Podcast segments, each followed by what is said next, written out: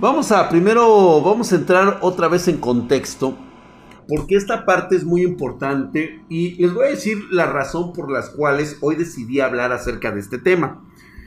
Porque me ha tocado ya vivirlo en, este, en estas masterclass que hemos tenido. Yo creo que vamos a esperar otra best oración. Otra vez vas a cagar al Diego. Otra vez. Flami 032. Es que se presta, güey. Se presta, cabrón. O sea, prácticamente es un chairo como saco de boxeo. No, mi querido Alan Yandet, llegas a tiempo. Oye, tío Drac, ¿te puedo llamar Dark Black? Marianita Mejía, tú llámame como tú quieras. Jennifer Guzmán, hermosa, preciosa.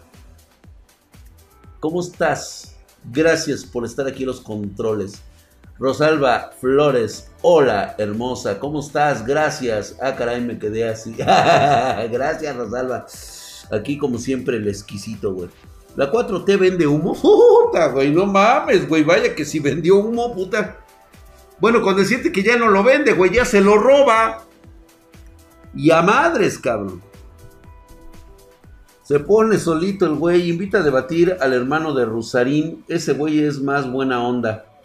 Pero yo la verdad, para mí es que a mí me inviten a debatir, güey. Yo no tengo por qué invitar a nadie, güey, en ese aspecto. Mis verdades son tan lúcidas que precisamente eso es lo que molesta. Que no me pueden invitar porque saben que no me pueden debatir. O sea, no hay por dónde, güey. O sea, trata de acabar con mi propia lógica y decir, güey, ¿Qué chingados le digo a un cabrón que se la sabe de arriba abajo porque la ha vivido, güey? Honestamente.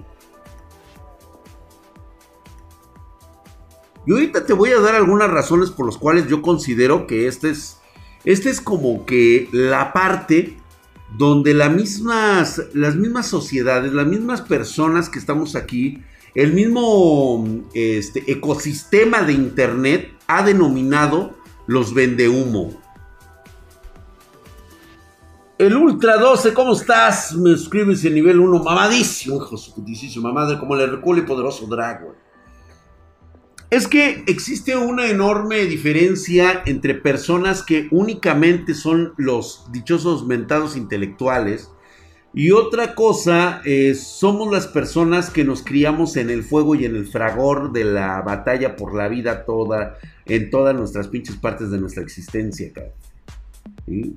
Te puedo asegurar que Diego Rosarín en su vida ha padecido hambre, sed, miseria. Nunca ha tenido los zapatos rotos. Ni creo que haya caminado más de 20 kilómetros buscando trabajo. Esa es como que una de las características que primero hay que aprender, güey.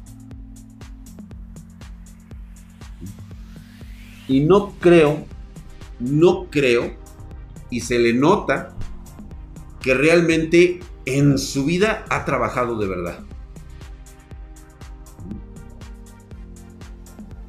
No sabe lo que es abrir una cepa. No sabe lo que es cargar un martillo de 8 kilos. Un pico. Y romper piedra.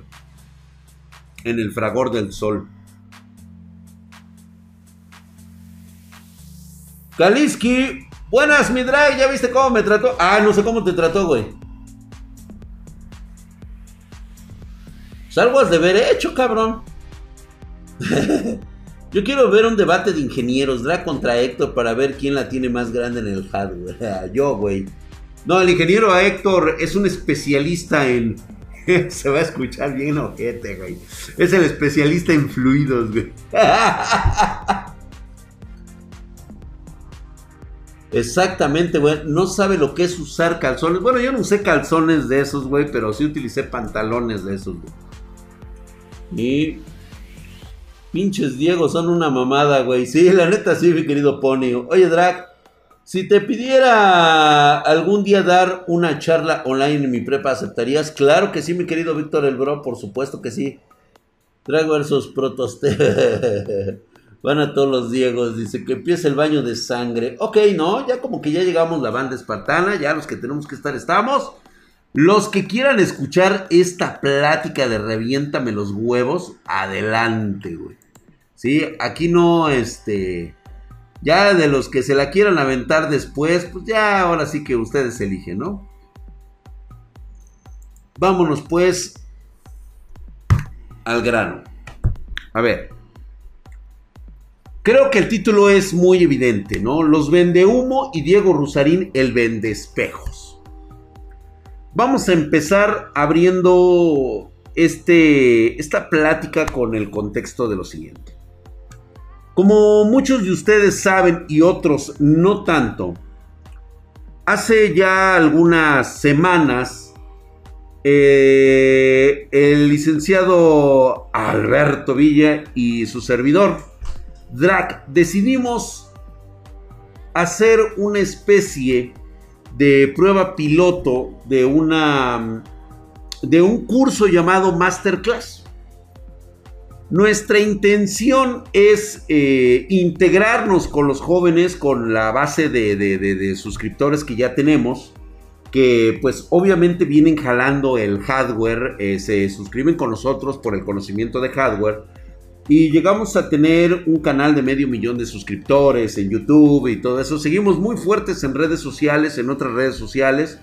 Y este y posteriormente llegamos en una situación en la cual ahorita la empresa Spartan Geek ya es una empresa consolidada en el mundo de, de la tecnología, ¿no? Eh, nos encontramos entre los tres primeros de, hardware eh, a nivel empresarial en todo México. Y pues cada vez nos encontramos este, como una de las empresas innovadoras en la venta de, hardware online. Este, Esto por supuesto no nace de la nada, o sea, este viene siendo un concepto de, enseñanza empírica, porque por un lado yo tenía la pasión del hardware, de siempre estar en mis videojuegos, y por el otro lado existía una fuerte demanda tanto para videojuegos como para workstation. Estas workstation hoy se han diseminado de una forma tan masiva, casi tanto como el gamer. Entonces, nosotros hemos absorbido todo este ecosistema de, de, utilizo, de utilización de hardware. De hecho, hace poco acabamos de cerrar un contrato millonario, ya saben de eso de cantidades exorbitantes. Pero sí con una, con una empresa que se dedica a hacer este, eh, pues eh, todo lo que son medios, güey. Entonces, y hay que, hay que, entonces todo esto nos ha servido porque, por ejemplo, yo me estaba dedicando ya a impartir eh, cursos eh, relacionados a, pues, a mi, a mi tema favorito, que es la, la, ingeniería telemática. Y posteriormente me dedicaba a mi hobby, a mi pasión, que es este, los videojuegos, armar computadoras y todo eso, y tener mi canal y todo ese rollo. Y de repente me encuentro con otro loco igual que yo, que es este Lick, y decidimos hacer esta empresa. Ambos decidimos dejar nuestros trabajos y dedicarnos a crear Spartan Geek, sin saber lo que nos deparaba en el futuro.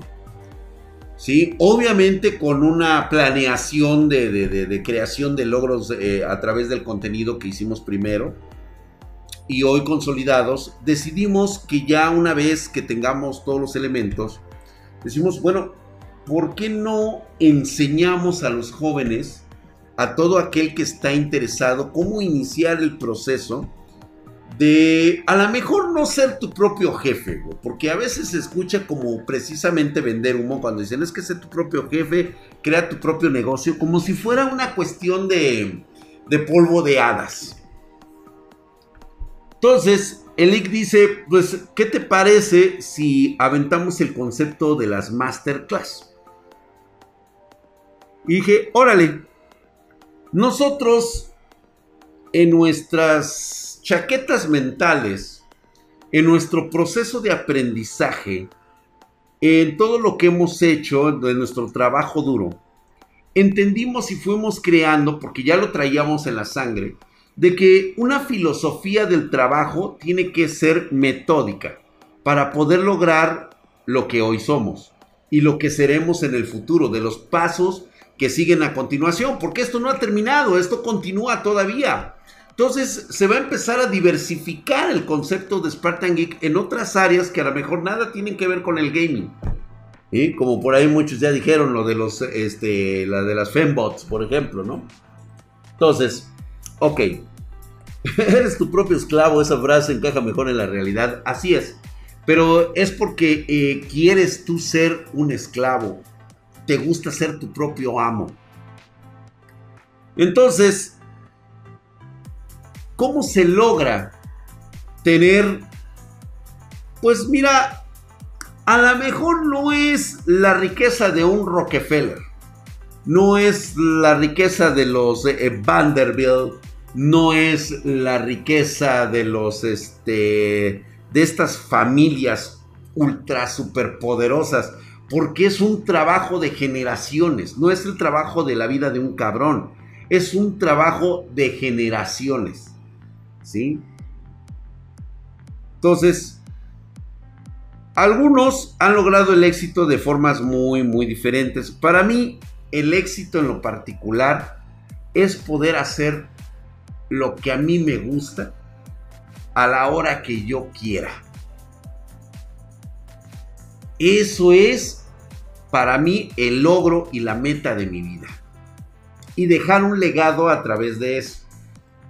Igualmente licenciado, así, así, así lo considera él. Entonces, él tiene sus propios proyectos de vida. Él tal vez en un futuro quiera fundar su propia mega super duper empresa. Mamadísima, o sea, de otro concepto y lo que él quiera. Y no habrá ningún problema.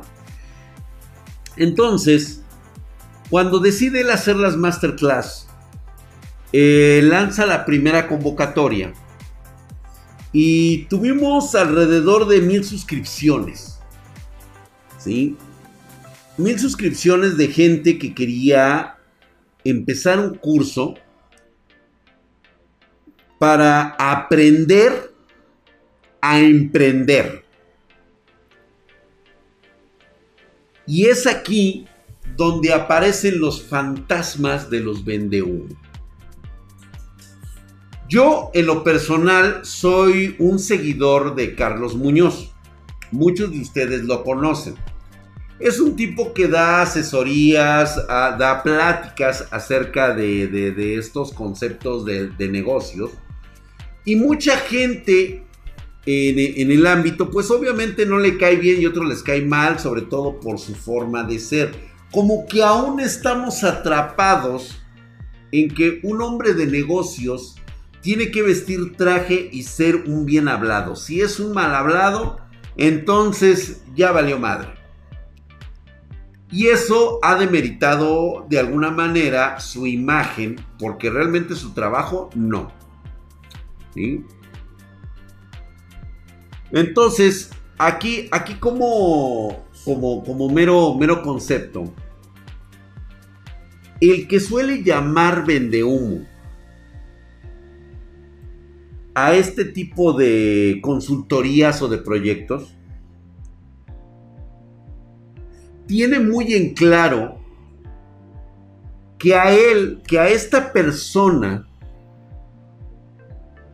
le tienen que decir exactamente cómo funciona el sistema para tener éxito. Si tú no le muestras la cantidad de miles de millones que tienes en el banco,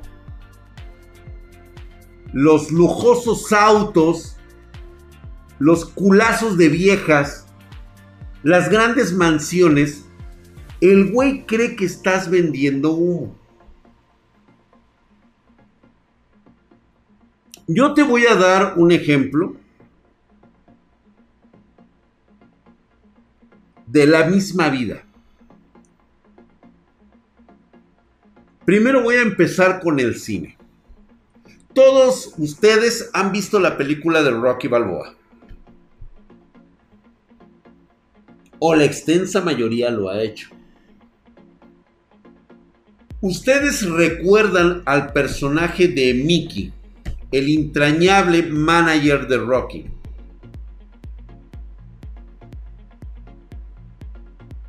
Este manager lleva a Rocky a conquistar un campeonato mundial.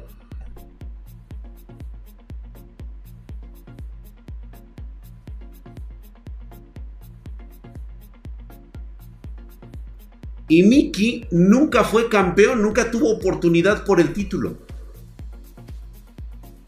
Ahora, ¿quieren que nos traslademos a la vida real? ¿Alguien me puede decir el nombre del manager de Manny Pacquiao?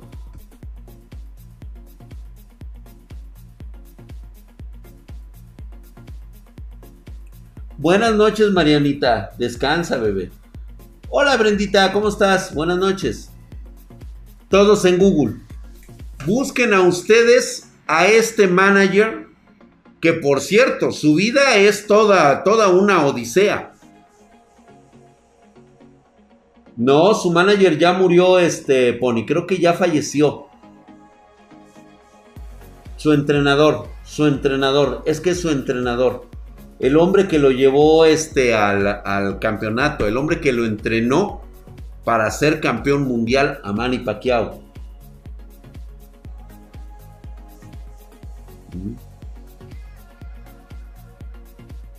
Nadie lo recuerda. Es un inglés que siempre fue un fracasado en la vida. El más grande logro de su éxito, lo vamos a poner, güey.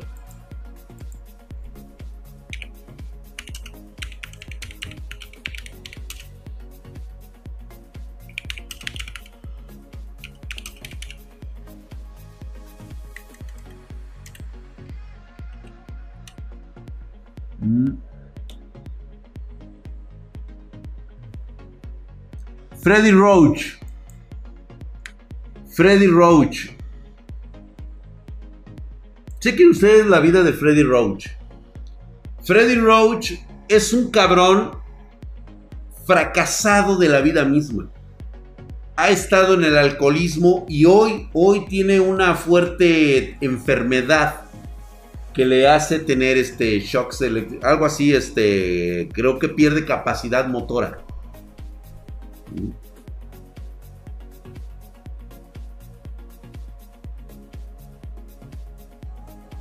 Parkinson, sí tiene Parkinson, ¿verdad? Así es. Gracias, mi querido Ghost Frost X7, mamadísimo, el hijo de su putísima madre. Gracias por esa suscripción en Twitch, mamadísimo, cabrón. Ese es un claro ejemplo de cómo no necesariamente alguien que te está dando lecciones de vida, lecciones de aprendizaje, haya seguido la regla simplemente por muchas situaciones que ocurren. Y una de ellas es que no tienes el talento suficiente, no te alcanza la vida, decisiones que tomaste muy malas en tu vida y que hoy lo único que puedes dar esa experiencia para que a nadie más le ocurra lo que te pasó a ti.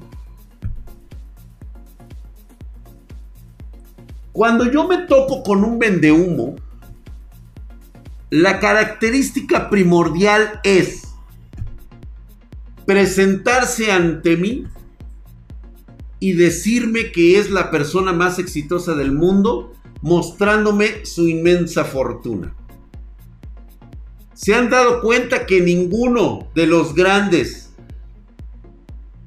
da conferencias de aprendizaje. Billy Gates, Elon Musk, en su momento que estuvo vivo el güey de Apple, nunca lo hicieron. Nunca han dado cursos los mismos güeyes de Google. Jamás lo hicieron. Steve Jobs, gracias, güey. Jeff Bezos.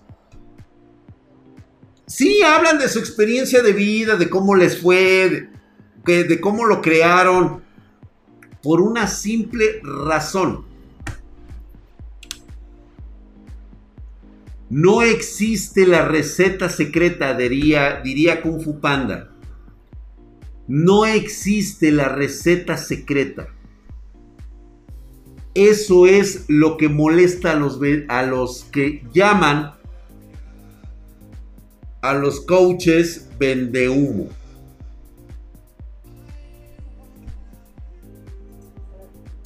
Esa es tu molestia, güey, con ellos.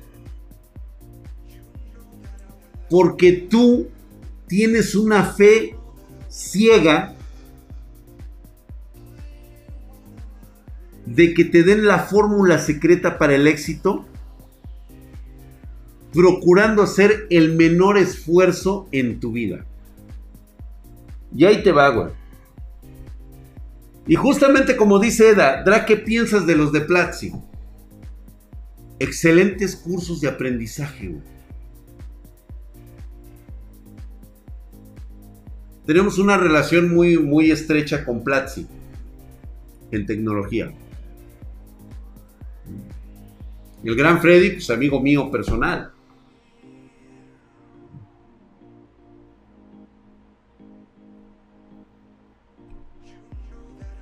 ¿Por qué?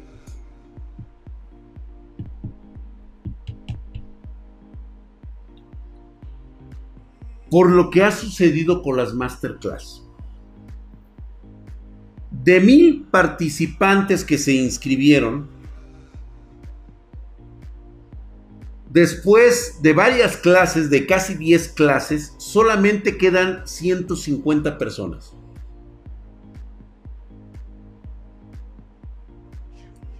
¿Te has preguntado por qué?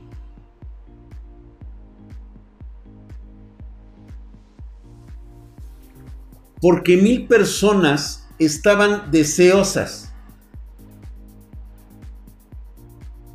de tener éxito. de buscar la fórmula que los llevara a ser diferentes a los demás. ¿Y qué crees? Que se topan con pared.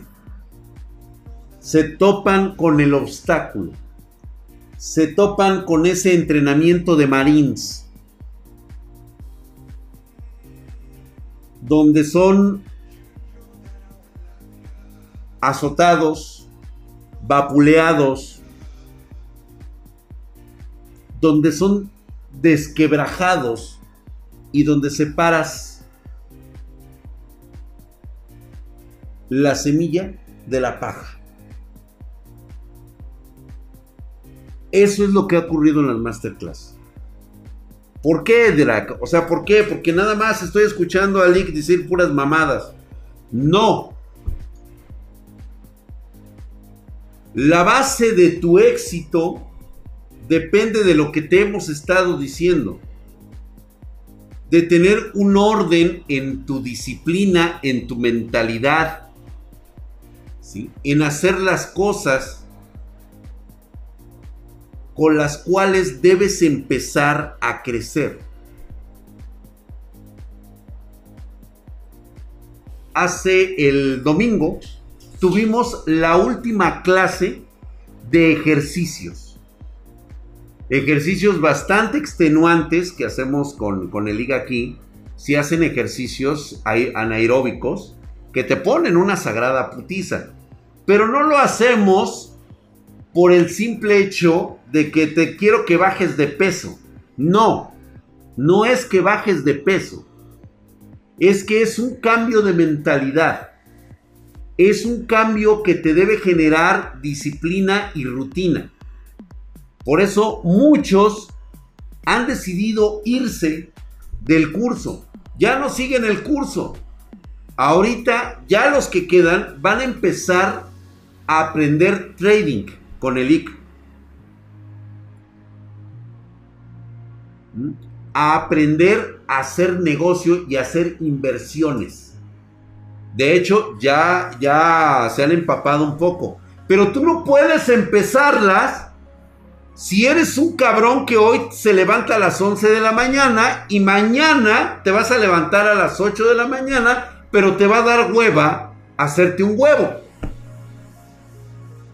Pero estás con la mentalidad de que, ah, voy a poner mi puesto de tamales, güey.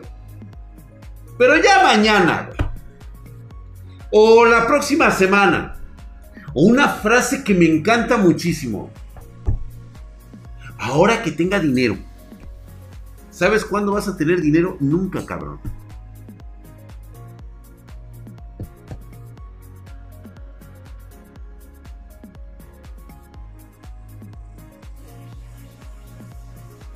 Eso es lo que ha sucedido.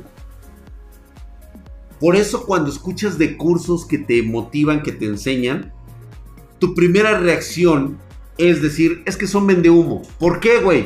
Porque nada de lo que dicen lo hacen ellos. Ellos no son exitosos, güey. No tienen el Ferrari al lado. No nos muestran sus casas, no nos muestran sus millones. Por eso cualquier pendejo los estafa. Y les dice, inviertan en criptomonedas. ¿Sabes la disciplina que se necesita para invertir en criptomonedas? precisamente las mismas rutinas y disciplinas que te enseñan en las masterclass. Pero no es algo que tengas que aprender de otras personas. Es algo que tú debes de tener ya mentalizado. Si no puedes cambiar, si no puedes hackearte tú mismo, pues simplemente no lo vas a lograr. Y al primero que te pones a estar chingando es al vendehumo,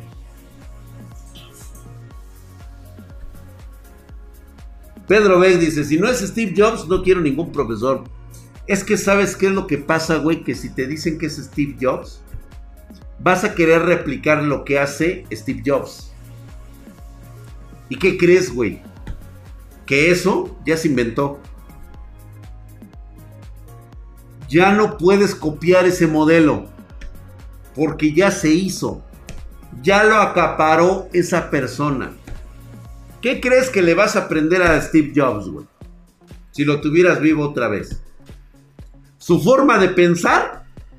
Su forma de hacer las cosas. Güey, ahí está su bibliografía, ahí está su biografía, igual de Steve, este, de, de Jeff Bezos. Ahí están sus biografías. ¿Por qué nadie más puede replicar lo que ellos han hecho y han generado millones?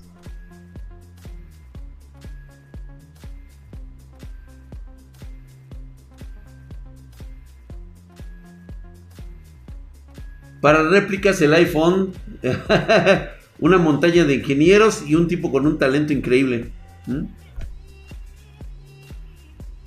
Uf, si te dijera cuál es mi filosofía Smokey Spider, no, yo no te conozco, güey.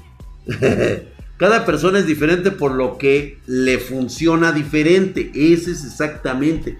Por eso es que hablamos del hackeo mental, del hackeo de tu propia mente, de tu propio cuerpo. Si no estás mentalizado, disciplinado para generar riqueza, no lo vas a poder hacer. Y es aquí donde viene la otra parte, güey. Nos vamos ahora con los Chairos, güey. Con Diego Rosarín, el vendespejos. Este güey, junto con otros más de su misma, de su misma filosofía, ponen en entredicho a los vendehumo como si los vendehumo fueran la razón por la cual tú no eres exitoso. Porque te dan la razón, por eso les aplaudes. Te dan la razón. No puedes lograr el éxito porque no has tenido las oportunidades. No has tenido las oportunidades. Verga, güey.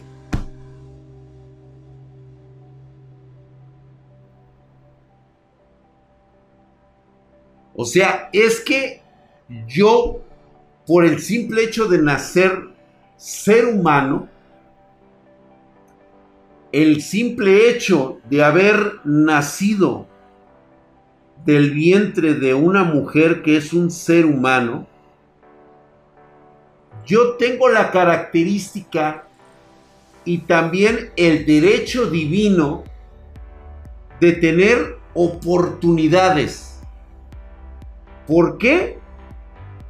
Porque alguien más que nació antes que yo tuvo que haber trabajado para generarme a mí esas oportunidades.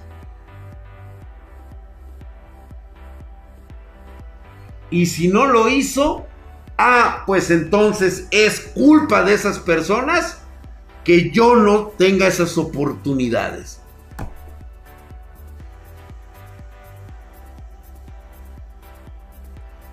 Si te cae un rayo, es porque eres pendejo, güey, y no te tocaba. Así de simple. Ya les he contado esta historia de la vida real. Se las he comentado siempre. Lo último que debe morir en ti es la esperanza y la capacidad de hacer las cosas mejor. Les conté de mi amigo cuando estuve trabajando en, el pantalón, en este edificio que está ahí en, este, en Santa Fe. Él iba para director. Él era de las personas que creía firmemente en que el ser humano era el arquitecto de su propio destino. Y yo siempre le dije, no, güey, eres el títere de tu propio destino. Nunca serás el creador de tu propio destino. Si tu destino es ser director general de, de, una empresa transnacional, ¿sí? Es porque era tu destino, no porque tú lo hayas forjado. Ojo, tenías la capacidad de brindarte tú mismo las oportunidades para generar ese destino que tanto necesitabas. Y chingue a su madre.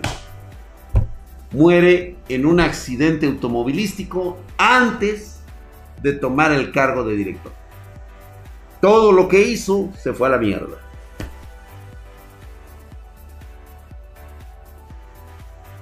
Y es aquí donde hacemos lamentada bifurcación. Abrimos los espacios de nuestra propia mente, de nuestras propias ideas. Por eso te digo, si naces pobre y mueres pobre, es porque eres bien pendejo. Pero ¿sabes qué? A ti te gusta culpar a otros de tu pobreza, de tu mentalidad mediocre. No te gusta. Por eso te venden un espejo, güey, para que te refleje siempre. Y se refleje siempre la mentalidad que tú quieras tener en ella. Si Diego Rosarín te dice, que no puedes tener las oportunidades de los demás y que, por, e, y que tú necesitas tener oportunidades de otras personas, eso es lo que tú quieres oír, porque te hace sentir bien.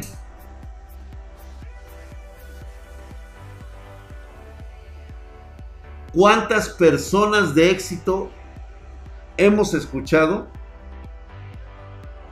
que se han levantado de la pobreza extrema?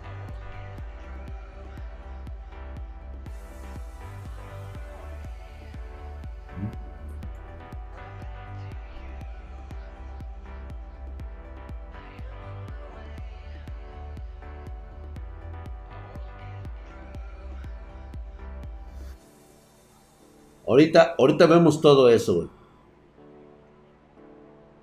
La vida y el destino es un maldito sádico. Cuando te quiere joder, te jode. ¡Claro! Polaris 90. Fíjate que me gustaría hablar mucho de mi propia historia. ¿Sí? Un niño que vendía este, chicles en la calle. Y que, pues bueno, hoy, este, me, eh, por supuesto que me siento orgulloso de todo lo que he hecho en mi vida. También apanicado de muchas cosas que he hecho en mi vida.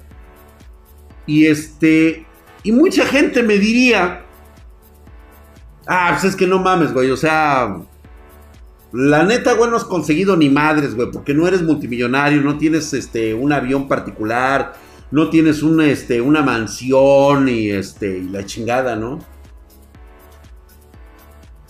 Y esa es como que la parte precisamente de la mentalidad mediocre de las personas que hablan de los vendehumos y de personas como Diego Rusarín, que te venden el espejo. O sea, ¿consideras tú el éxito de tu vida el simple hecho de tener un avión privado. ¿Qué tiene de malo forjar tus propias características, tus propias ideas, tu propia riqueza? ¿Sí? Y no sentirte atado por los demás y seguir creando tus propios proyectos, güey. A veces la vida no me va, no te alcanza, güey, para, para lograr los grandes proyectos que tienes. Sí, quisieras que fueras la empresa más poderosa y transnacional del planeta, güey. Y si no lo logras, ¿qué? ¿Pasa algo? Pues no, güey. Pero pues simplemente digo, has llevado a cabo el proceso de tu vida. Naciste jodido, cabrón. Pasaste de vender chicles a vender equipos profesionales de equipo de cómputo a nivel nacional e internacional. Yo creo que hay un mérito en eso, ¿no? ¿Podemos hablar de ese mérito? Gracias. Igualmente con lo que haces con tu vida. Tus pequeños logros son escaleras que te van llevando a lo que quieres realizar.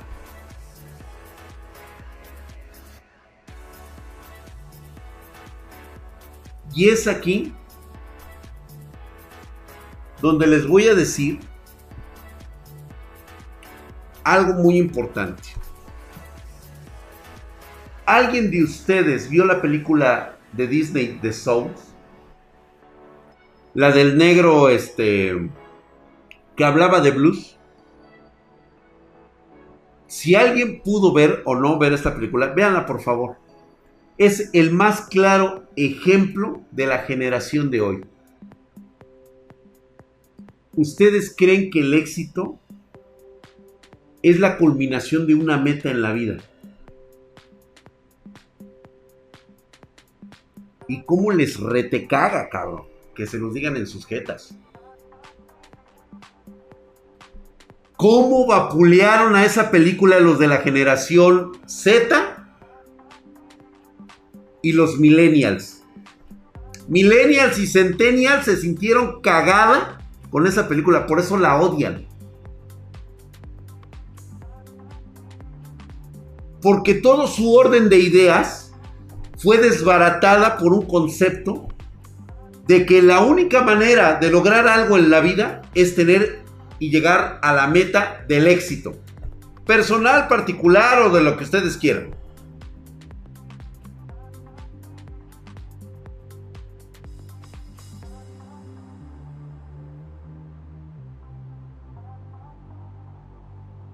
El negro quería morirse pobre con tal de seguir su sueño. Sí, mi querido Tyler Diarel. Pero le faltó, un, le faltó un pedazo, cabrón. Que no había tomado en cuenta. Una cosa es perseguir tu sueño hasta alcanzarlo. Pero vieron cómo se obsesionó por alcanzar ese sueño que cuando lo obtuvo, llegó el vacío. ¿Sabes por qué? Porque se le olvidó algo muy importante al pendejo. Vivir. Hay que vivir. no es solamente correr atrás de la zanahoria, del palo y la zanahoria. Es el camino que te lleva. Lo que les he dicho cuando caminamos hacia arriba con los pequeños logros que vas teniendo en tu vida, vas subiendo el escalón. Pero no mires solamente a donde está el puto éxito allá arriba. Ve a los lados, güey. Disfruta el paisaje de la vida. Eso es lo que te ha faltado. Por eso culpas a las personas que no te dan la oportunidad. ¿Sabes qué? No te has dado tú la oportunidad, güey. Esa es la triste realidad. Las oportunidades no se dan, las oportunidades se ganan. Quieren todos ser exitosos. Sí. Pero no estás dispuesto a trabajar duro para tener ese, ese éxito. Tú quieres, tú quieres que te den la fórmula del éxito, güey. Tú quieres agarrar y decir, ya, güey, mira, así le haces, güey. Mira, metes una lana al Dogcoin y te haces millonario mañana, güey. Y luego, cuando no lo logras, ah, pues pinches vende humo, hijos de su puta madre, nunca me dieron ni madres, güey.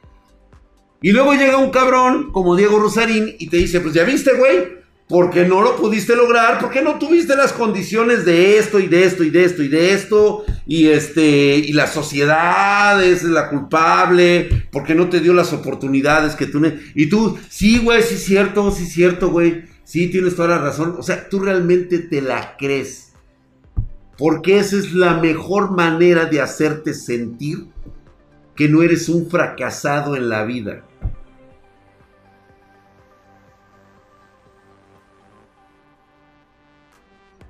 Yo te voy a dar el más claro ejemplo de una paradoja.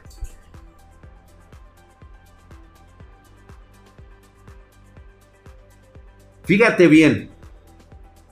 Quiero una explicación. A ver si alguien, digo, porque a veces mis ideas son bastante... Mira, güey, te robas un banco y listo. Exactamente, güey. Pero, ¿sabes las consecuencias de robar un banco? ¿Estás dispuesto a pagar ese precio? Pueden llegar a asesinar a toda tu familia por robar el banco. Muchas de tu familia va a ir a prisión por eso. Te pueden matar. Y aún así es un esfuerzo estratégico intentar robar un banco, intentar robar una joyería, güey. ¿Tú crees que el camino es fácil? ¿Por qué? Porque no tuviste otra opción. ¿Ese es tu pretexto? ¿Esa es tu excusa?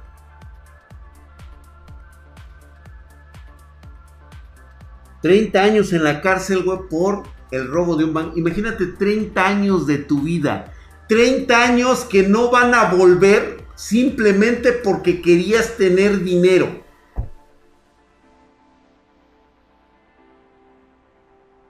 Pregúntame si un cabrón que estuvo 30 años en prisión no cambiaría la única decisión pendeja que tomó en su vida para no perder esos 30 años de su vida.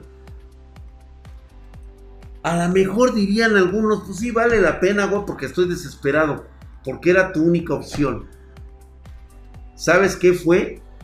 No, no fue tu única opción. Te voy a decir qué fue fue tu ignorancia porque no conocías otra cosa mejor. No sabías hacer otra cosa, porque la limitación es así de pequeña. Pero ¿sabes por qué? Porque no te diste tú la oportunidad. Siempre esperaste a que otros te la dieran. Y como no te la daban, pues tú decías, ah, chingada, porque no me la dan, yo la voy a tomar de esta manera. Me obligas, me orillas a hacer cosas que yo no quería. ¿Dónde hemos escuchado eso? ¿No? ¿Dónde lo hemos escuchado? Es que te obligan a hacer cosas, güey. Porque no te dan las oportunidades. Ah, chinga. Ah, chinga.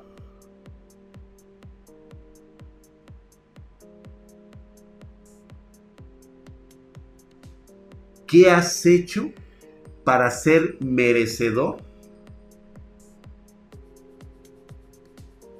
de una oportunidad? O sea, nada más porque naciste ser humano ya te tengo que dar la oportunidad, güey. ¿Cuántos cabrones se han ganado su oportunidad? Y ahí te va una lección, cabrón. Fíjate. A ver, yo soy muy pendejo para, para, para comentar este tipo de cosas. O sea, conozco mis limitaciones como tal. A veces no suelo expresarme de forma concreta y directa. Y por lo tanto, eh, me doy una idea mientras la forjo en mi mente y posteriormente la viento hacia el chingadazo. Ya saben, lo que es este. yo le llamo las diarreas mentales de drag. ¿Sí? Y luego las ya las, las aviento de escupitajo, este. Eh, y todos, pues prácticamente toda esa diarrea cerebral, este, se queda ahí. Y este, y sale por la boca, güey. Así como si fuera un ano, la boca. O sea, así me salen las pinches ideas, güey. Y a sacar la cagada que tengo dentro. ¿Sale? Ahí les va. ¿Alguien puede explicar por qué un profesionista en América Latina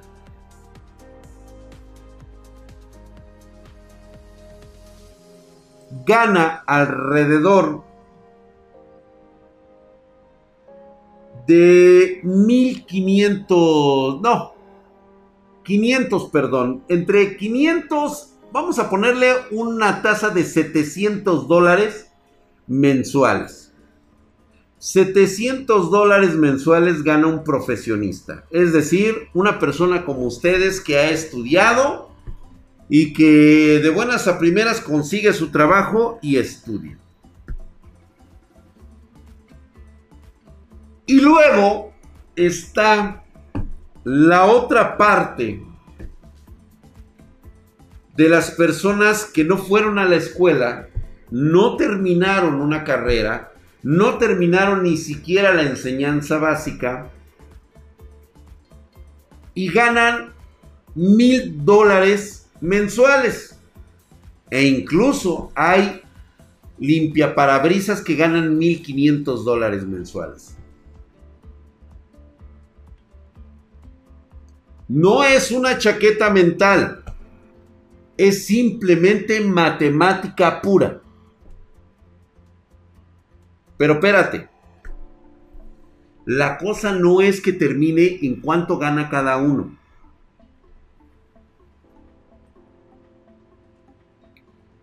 Tú con 700 dólares tienes la oportunidad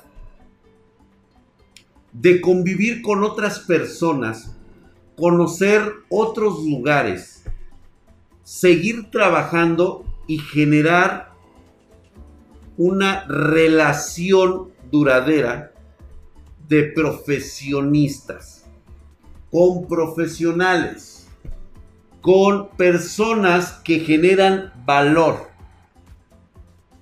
¿Por qué un limpiaparabrisas? ¿Por qué estas personas continúan viviendo en la calle? ¿Por qué no salen de limpiar parabrisas cuando estás ganando el doble o el triple de un profesionista?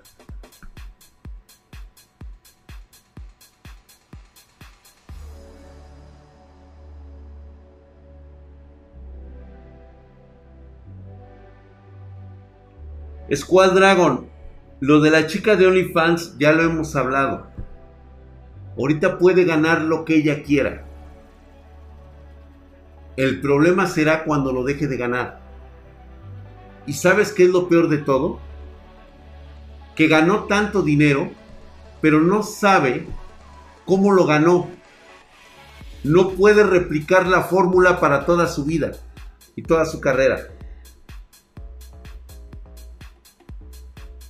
Dinero, el hecho de que tú tengas dinero no significa que va a generar más dinero. Porque no conocen algo mejor. James Yes 48, exactamente.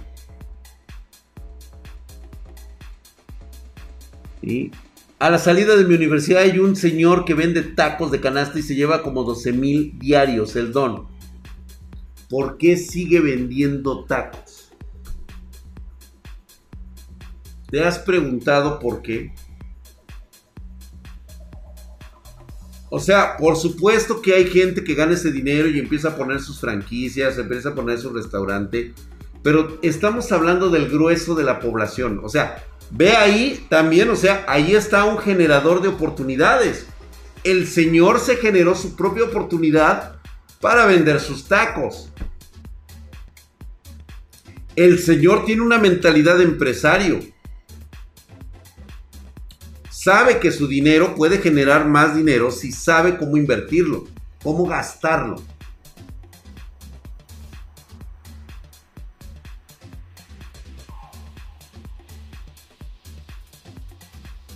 ¿Por qué los que ganan mucho de repente un día se quedan sin empleo, se quedan sin su fuente de trabajo? ¿Y después qué? Te voy a dar un ejemplo bien mamón. Yo llegué a conocer las entrañas de las empresas paraestatales aquí en México. O sea, las empresas que son del gobierno, ¿sí? Y que generan para el gobierno como Pemex, CFE, la extinta Luz y Fuerza del Centro, el Seguro Social, el ISTE, todas estas empresas que tienen en su nómina a estas personas recomendadas por parte de sus mismos familiares que han estado añísimos allí enclaustrados, allí enquistados. Y el otro día les comento esta anécdota para que vean a dónde queda la situación. Porque después yo me enteré por otras personas de cómo vivía en la actualidad esa persona. Voy a hablar muy concretamente de la compañía Luz y Fuerza del Centro. Fíjate, un día me toca pasar para cobrar una comisión. Obviamente lo hacen, lo hacen ya en las últimas fechas, lo hicieron incluso como, güey, como en la edad de, del 1910. Estábamos entrando en el siglo XXI, güey. Y ni siquiera utilizaban sistemas electrónicos de pago, güey. Todo lo hacían como cajero, güey. Entregando efectivo. Verga, güey. Yo sí me saqué de pedo, ¿no? Y un día llega un cabrón con un sombrero. Y empieza a entregar sus notas, güey, de, de, este, de gastos. De una semana de este cabrón, así, este, de sombrero, rancherango, el güey, 42 mil pesos mexicanos. Estamos hablando ahorita, en términos fríos y calculadores, de 2 mil dólares por una semana de disque trabajo. Más aparte las otras semanas que cobró, cobró como tres semanas, güey. O sea, el güey fácil, fácil se embolsó como 90 mil pesos. Así, güey. No, pues, puta, o sea, me quedo así viendo como diciendo, no mames, güey. Este cabrón gana dos veces más de lo que yo gano, o tres veces incluso. Y el güey no es un ingeniero. ¿Qué pedo? Bueno. La gran lección de esto es que cuando truena luz y fuerza del centro, liquidan a todos los trabajadores los mandan a la verga.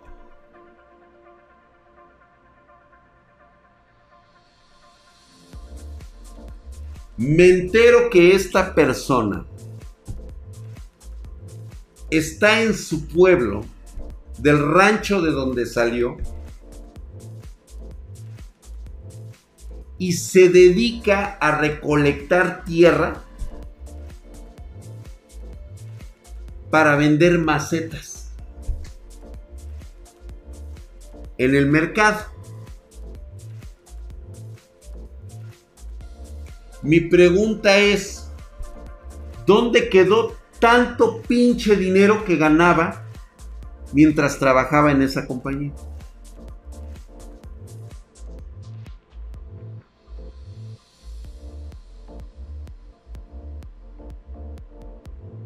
¿Ya vieron?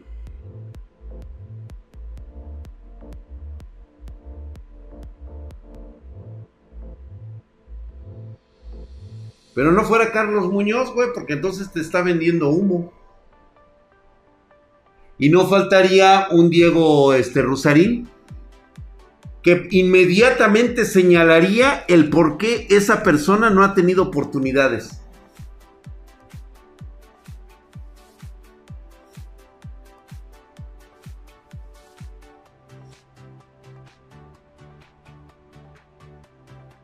Tendrías ahí chingando al pinche Diego diciendo por qué esa persona ya grande, ya toda madreada en su pinche casita así toda pedorra y anda este con, un puto diablito recogiendo este eh, tierra para este para vender este macetas en el mercado.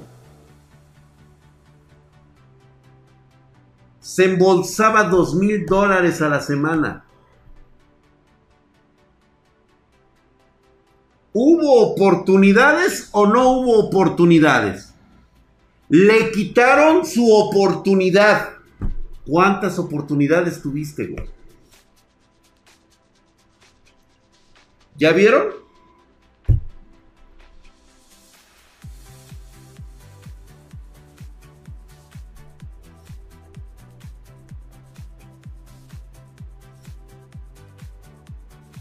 ¿Ya viste ¿Cómo es tu ignorancia?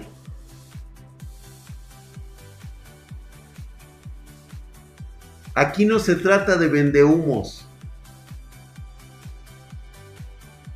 Ni tampoco se trata de Dieguitos Rusarín vendiéndote espejitos para que te mires y te, y te estés compadeciendo de por qué no te dan oportunidades.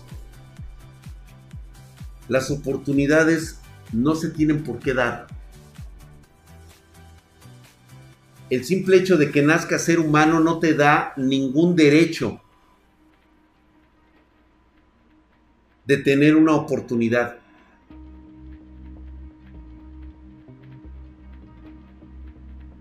Si naciste para pinche maceta, eres maceta, güey. No estás hecho para hacer otras cosas mejores. Porque esa es tu mentalidad no darte tú mismo las oportunidades que crees que mereces. ¿Sabes por qué? Porque no estás dispuesto a pagar el precio que se requiere para tener esas oportunidades. Se te hace más cómodo estirar la mano.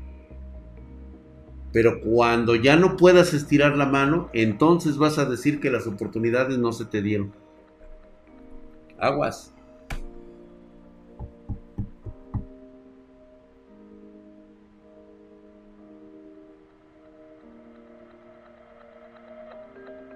Yo no sé de dónde es ese güey.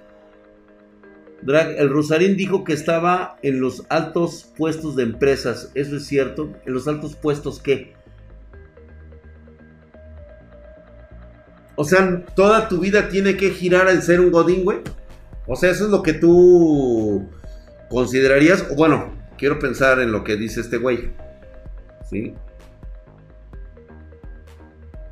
Que las oportunidades están en los altos puestos?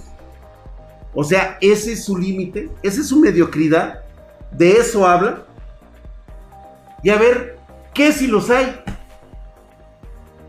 O sea, ¿quién es él para cambiar el orden de las cosas, güey, del universo mismo? Tú no estás buscando culpables de tu mediocridad o de tu falta de oportunidades. Tú estás para generarte tus propias oportunidades.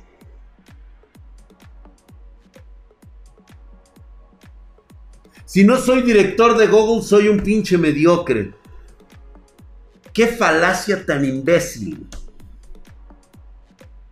¿Qué pendejada es esa?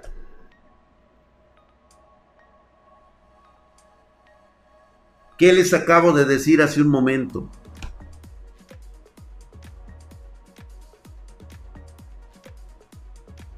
¿Eres la mejor versión de ti mismo? Cada que tienes un logro en tu vida que te ayuda a subir un escalón.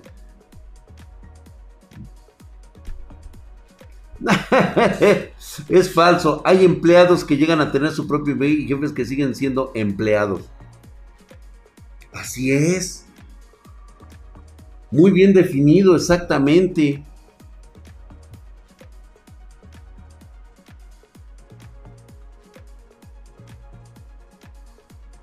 Samuel, la motivación para una persona Cuando sobre todo tienen 14 años, güey.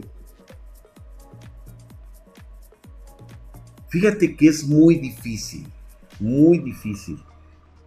Porque los jóvenes realmente creen que la vida les debe algo,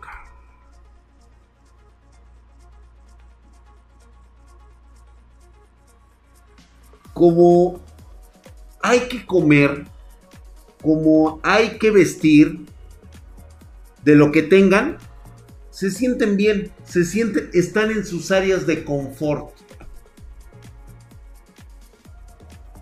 Y es que esto tiene mucho que ver con la educación de los padres. Mucho.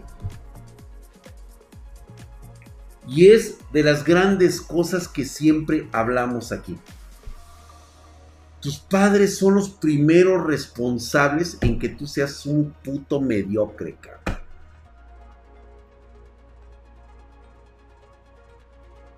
Por eso es la importancia que les dimos en las masterclass. Primer, primera regla o parte de ese decálogo que soltó el IC cuando iniciaron las masterclass deshazte de tus distractores emocionales. O sea, se deshazte de esa parte donde la familia tenga que involucrarse para que tú puedas lograr tus expectativas. Entiendo perfectamente que la familia, o sea, en mi caso, que yo no tengo familia, pero en su caso que ustedes sí, se entiende y se comprende que los padres van a hacer lo mejor por sus hijos. Ellos te darán en muchas ocasiones, no en todas, en muchas ocasiones los mejores consejos para que puedas lograr lo que ellos ya conocen como un éxito.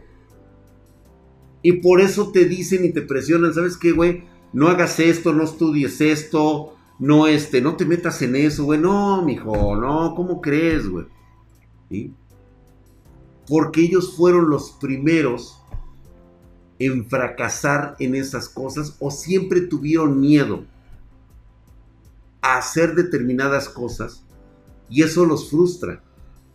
Pero encontraron otras cosas que a ellos les funcionan, pero que no necesariamente te tiene que funcionar a ti.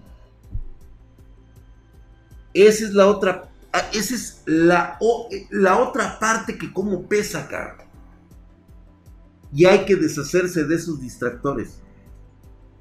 Hay que tener una clara idea de lo que realmente necesitamos y queremos de la vida. Nuestros padres tienen que ser los motivadores principales, no por lo que digamos, sino por los hechos que hacemos. Voy a terminar esto y digo, no me vanangloreo de ninguna cosa, no es mi intención decirles, ah, tomen mi pinche ejemplo porque yo soy Buda. Si algo tengo como ser humano es la cantidad innegable de veces que la he cagado en mi vida. En todos los aspectos. Todos. Todos los vicios los tiene Drag. Todas las, las malas influencias las tiene Drag. Todos los malos ejemplos también los tengo, güey.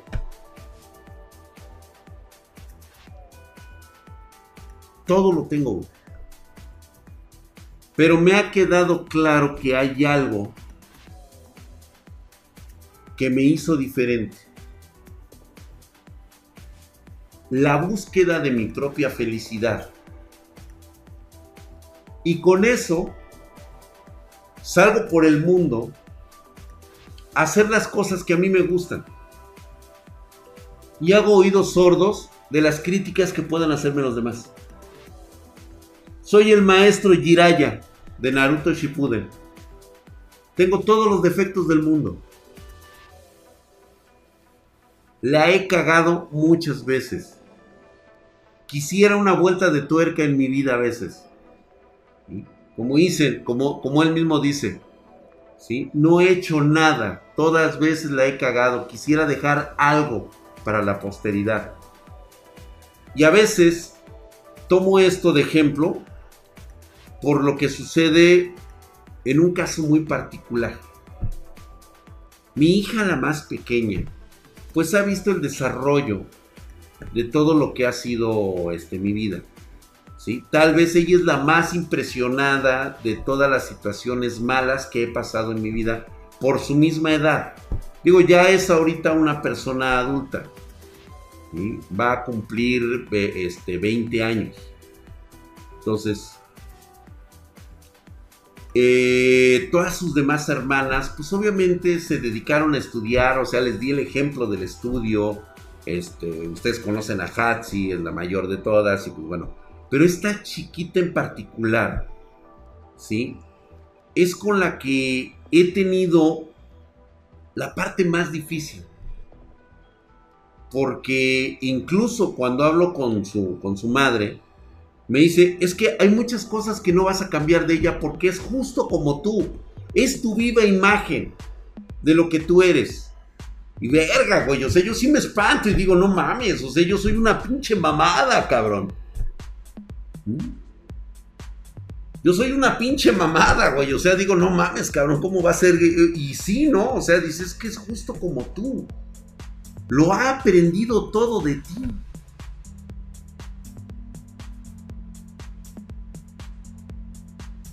¿Sabes qué aprendió de mí sin decirle una sola palabra? Y esto es un caso real, chicos. Ella aprendió que la única responsable de las oportunidades que le da la vida es ella. Que ella es la única responsable de su propia felicidad.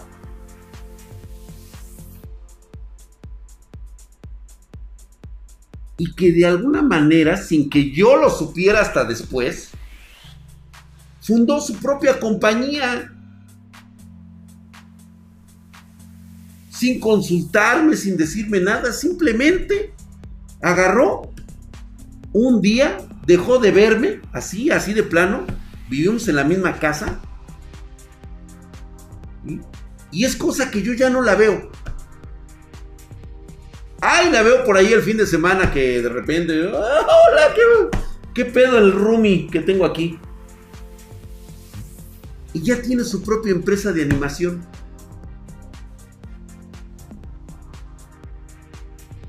Se dedica a hacer videojuegos. Y yo ni enterado, el pinche Draco como siempre, güey, en la pendeja, güey. O sea, estoy enterado de todas las demás cosas de su vida, de todo, absolutamente de todo, porque soy su padre. Pero nunca me pidió asesoría. Ahorita ya me la pide, porque ya empieza a tener cosas que realmente, pues digo, este, incluso también le pregunta a Alberto. Es muy raro que le pregunte a Alberto, pero sí, o sea. Pero son esas cosas que ella vio que yo hacía y por imitación por lo que ustedes quieren llamar, pues a ella también se le dio por hacer lo mismo. Entonces, somos el reflejo de nuestros padres. Si un padre nos muestra cómo darnos las oportunidades en la vida, también lo hacemos. Y si no nos los dio ningún padre, nosotros tenemos que crearlas. Yo, yo me encuentro muy orgulloso de muchos espartanos que aquí este, luego comentamos así en nuestras charlas este, de, de, briagos, que es como yo les llamo estas charlas de, de alcohol de, bar. Me platican los logros que están haciendo en su vida. Cualquier logro que tú tengas es lo mejor que ha pasado en la vida.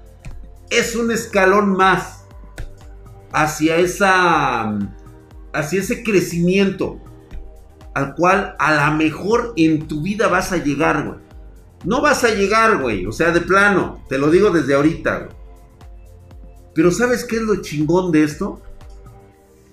Es cómo vas viviendo tu vida en base a esos pequeños logros y éxitos que vas teniendo.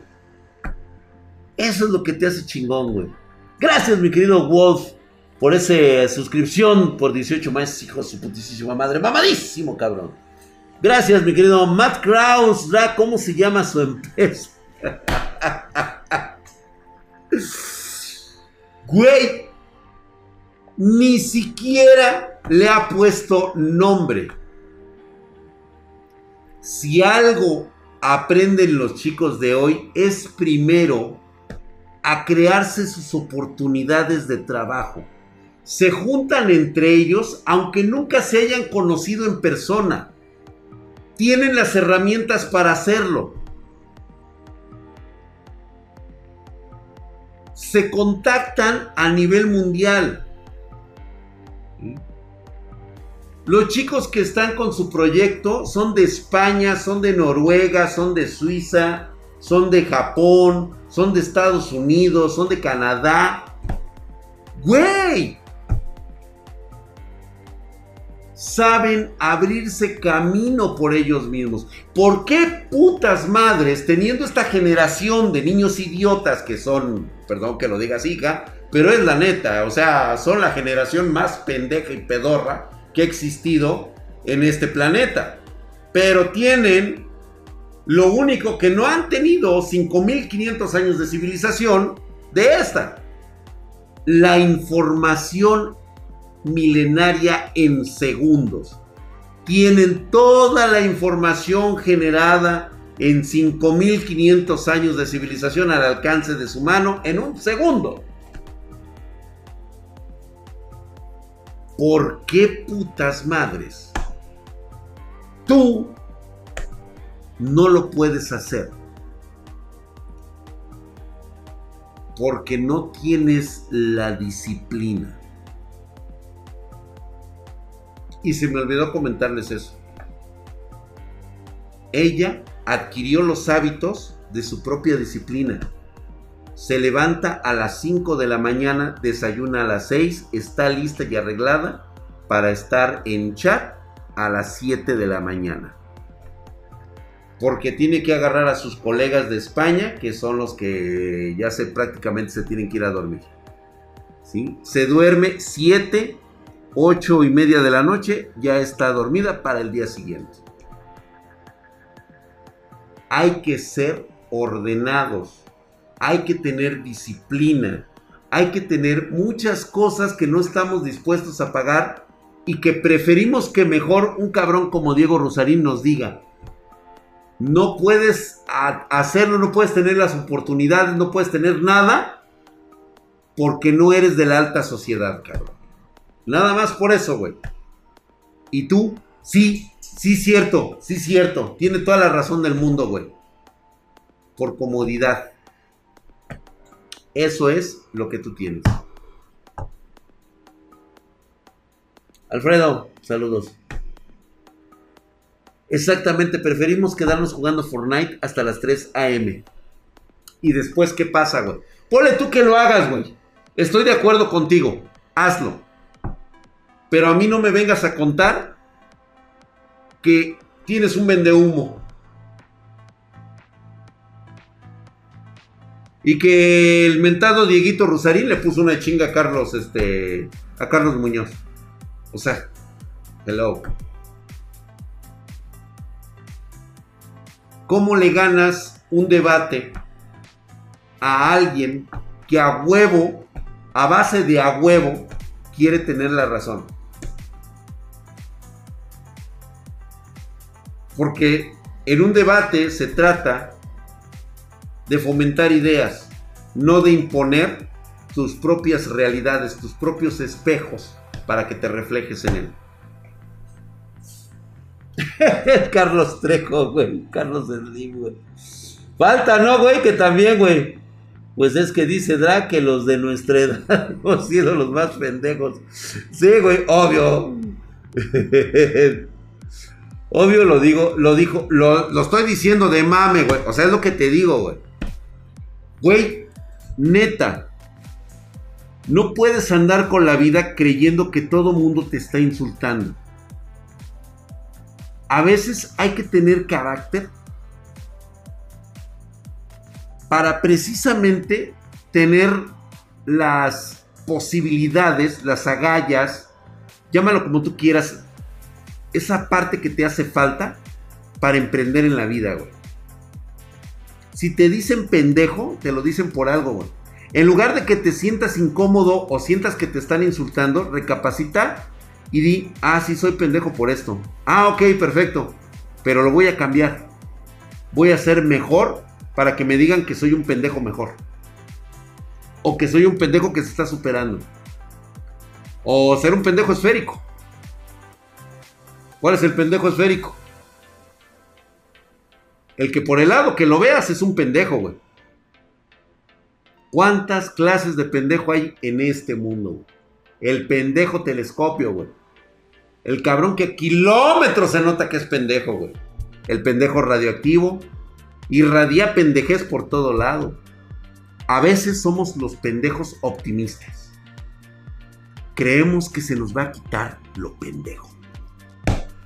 Vámonos, señores. El pendejo obrador. No, ese güey, no mames, güey. Necesito mil. Necesito mil este, peña, este, peña nietos para un este, pendejo obrador, güey.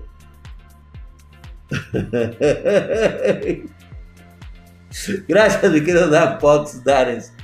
Esa es la realidad. Pues bueno, ahí está. Se los dejo de tarea, señores. Mañana, si quieren, seguimos hablando. Mañana vemos a ver. Yo soy un pendejo optimista, güey. ¿Crees que se te va a quitar, verdad? no.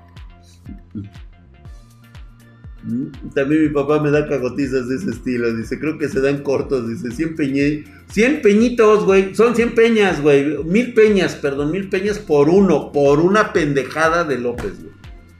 Vámonos, pues. Llegaste tarde, mi querido noviembre. Como siempre, ahora chingatela desde el principio.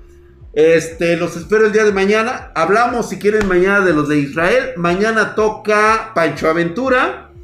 Y vamos a hablar un poquito de manga y anime, güey. Me tengo que ir, Pedro Beck. La neta ya estoy cansado. Tengo que pararme temprano. Mañana me toca hacer brazo. Mamadísimo.